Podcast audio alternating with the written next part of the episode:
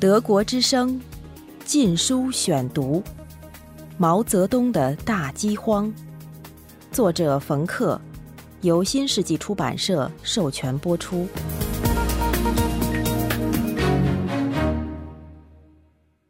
第二十六节：铤而走险。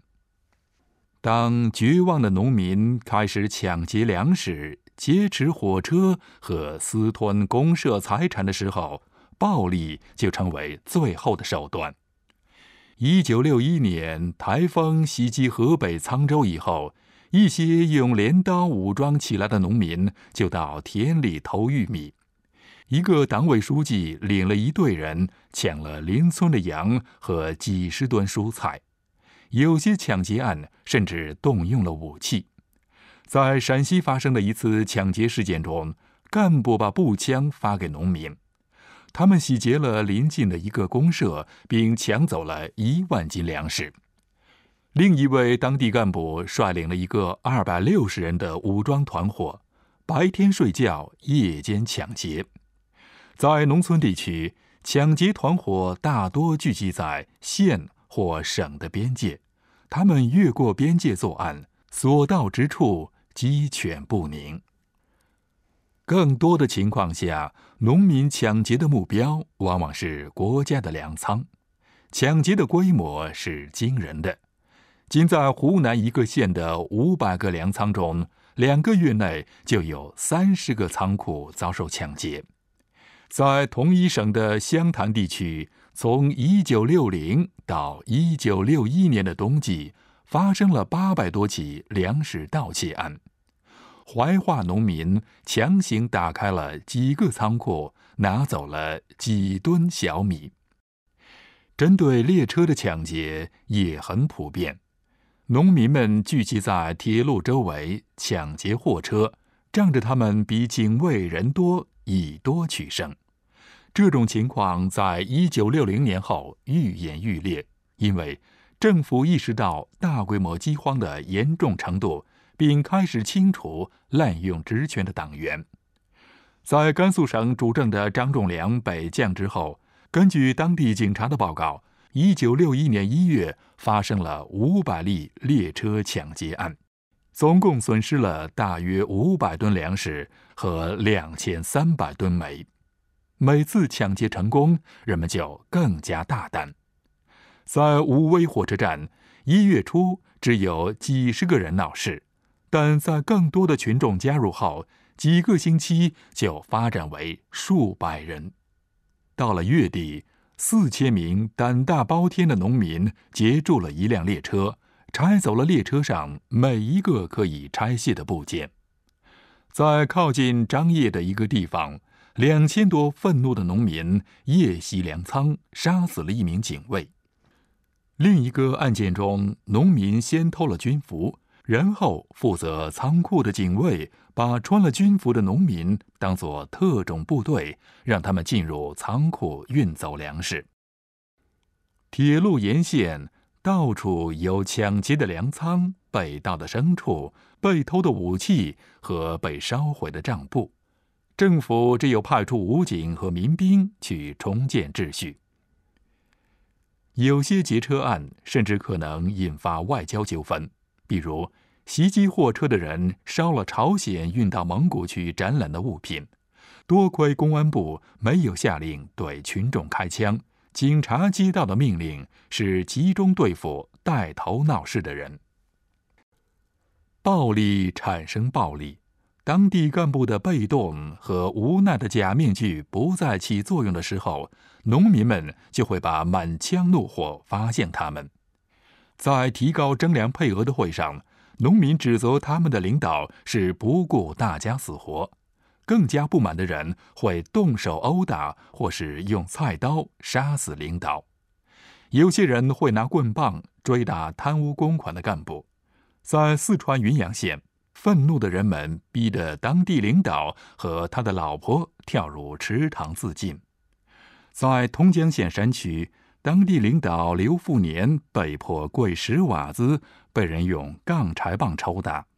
但这种行为很少发生，一般人会偷盗、会欺诈、会纵火或抢劫，但他们很少是穷凶极恶的罪犯。他们不得不用中国特有的吃苦精神面对长期的艰辛，忍受悲伤、痛苦和磨难。显而易见，而且同样具有破坏性的是纵火。尽管很难区分火灾是由于贫穷农民冬季取暖而造成的意外，还是有人故意放火以示抗议。据公安部估计。一九五八年间发生的至少七千起火灾造成的损失达一万亿元，尽管无法知道其中多少起是故意纵火。根据当地公安机关的报告，河北每年都有数十件纵火案。一九五九年底，在南京的火灾比往年多了三倍，许多火灾是由于疏忽。但也有不少是纵火犯所为，比如赵志海因为抗议而在工厂宿舍纵火，徐明红烧毁了四堆草料，被当地民兵开枪打死。在湖北松滋，一个市委书记的房子被人点着了。省里有些农民把毛泽东塑像浇上汽油焚烧。四川洪雅县李怀文放火烧了食堂。那里本来是他的家，他大叫：“你们滚出去！食堂房子是我的。”德国之声《禁书选读》。到一九六一年，农村到处都有纵火案。广州周围，农历新年过后的几个星期里，每晚都可以看到火光。许多是农民放火，为的是要求自留地。在广东翁源县，农民在烧毁粮仓后，在墙壁上写下标语，表示粮食反正不再是他们的了，还不如一烧了之。当饥荒蔓延以后，饥饿的人们首先考虑的是自己的生存。衰弱的人们不会去筹划叛乱。尽管共产党的档案馆内保留的证据表明，在大饥荒最后两年里出现了大量的地下组织，这些组织从来就没有对共产党构成真正的威胁，而且很容易被粉碎。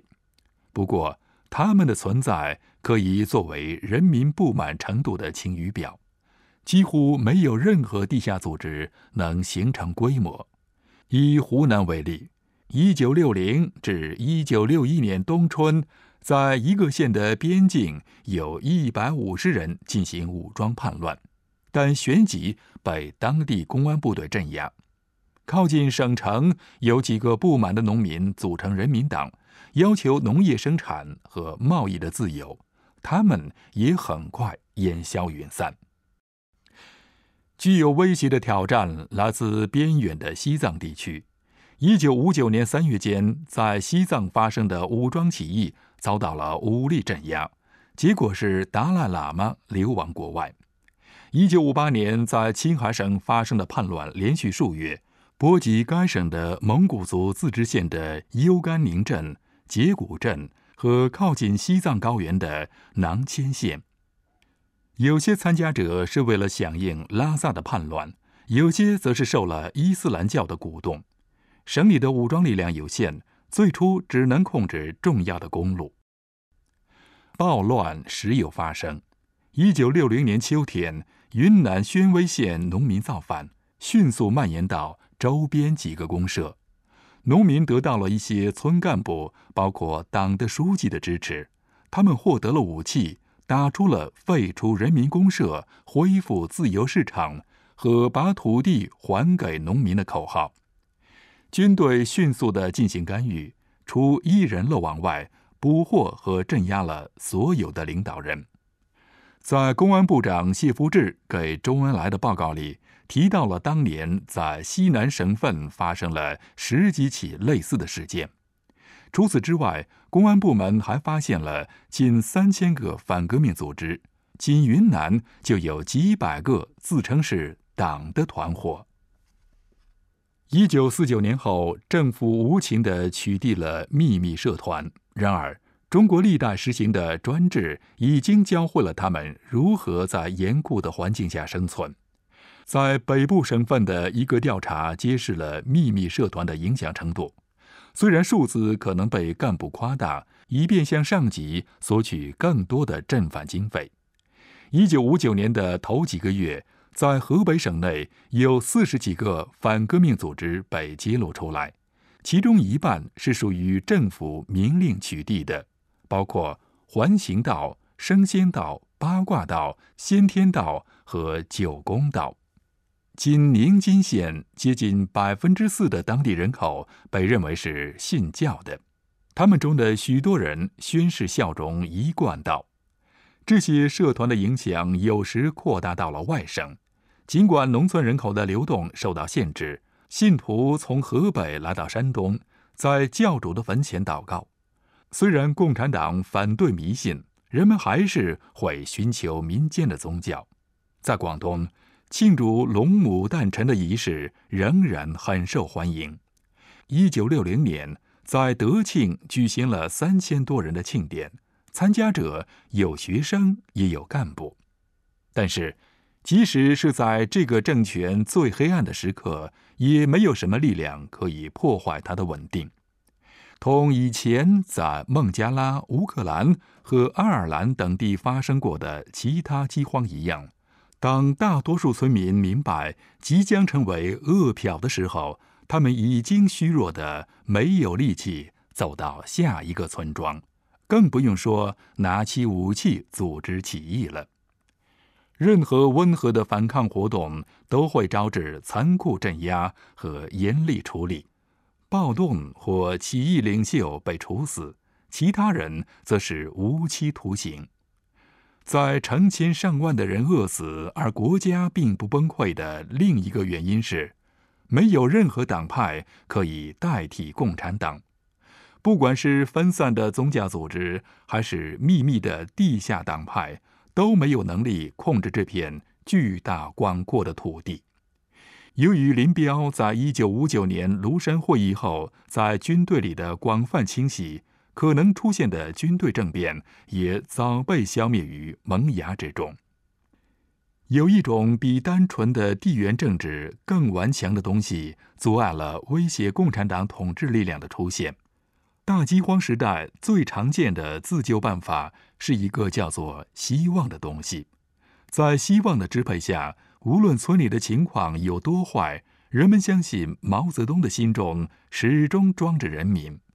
一个从封建时代人们就有的共同的信念是：皇帝总是好的，但是他的手下却可能腐败。在共和国时代更是如此。人们不得不调和媒体每天鼓吹的乌托邦理想和灾难遍地的现实。人们普遍相信，滥用职权的基层干部是没有执行仁慈的毛主席的命令。远在天边的政府和英明的领袖毛主席是和好人站在一起的。如果毛主席知道，一切都会有所不同。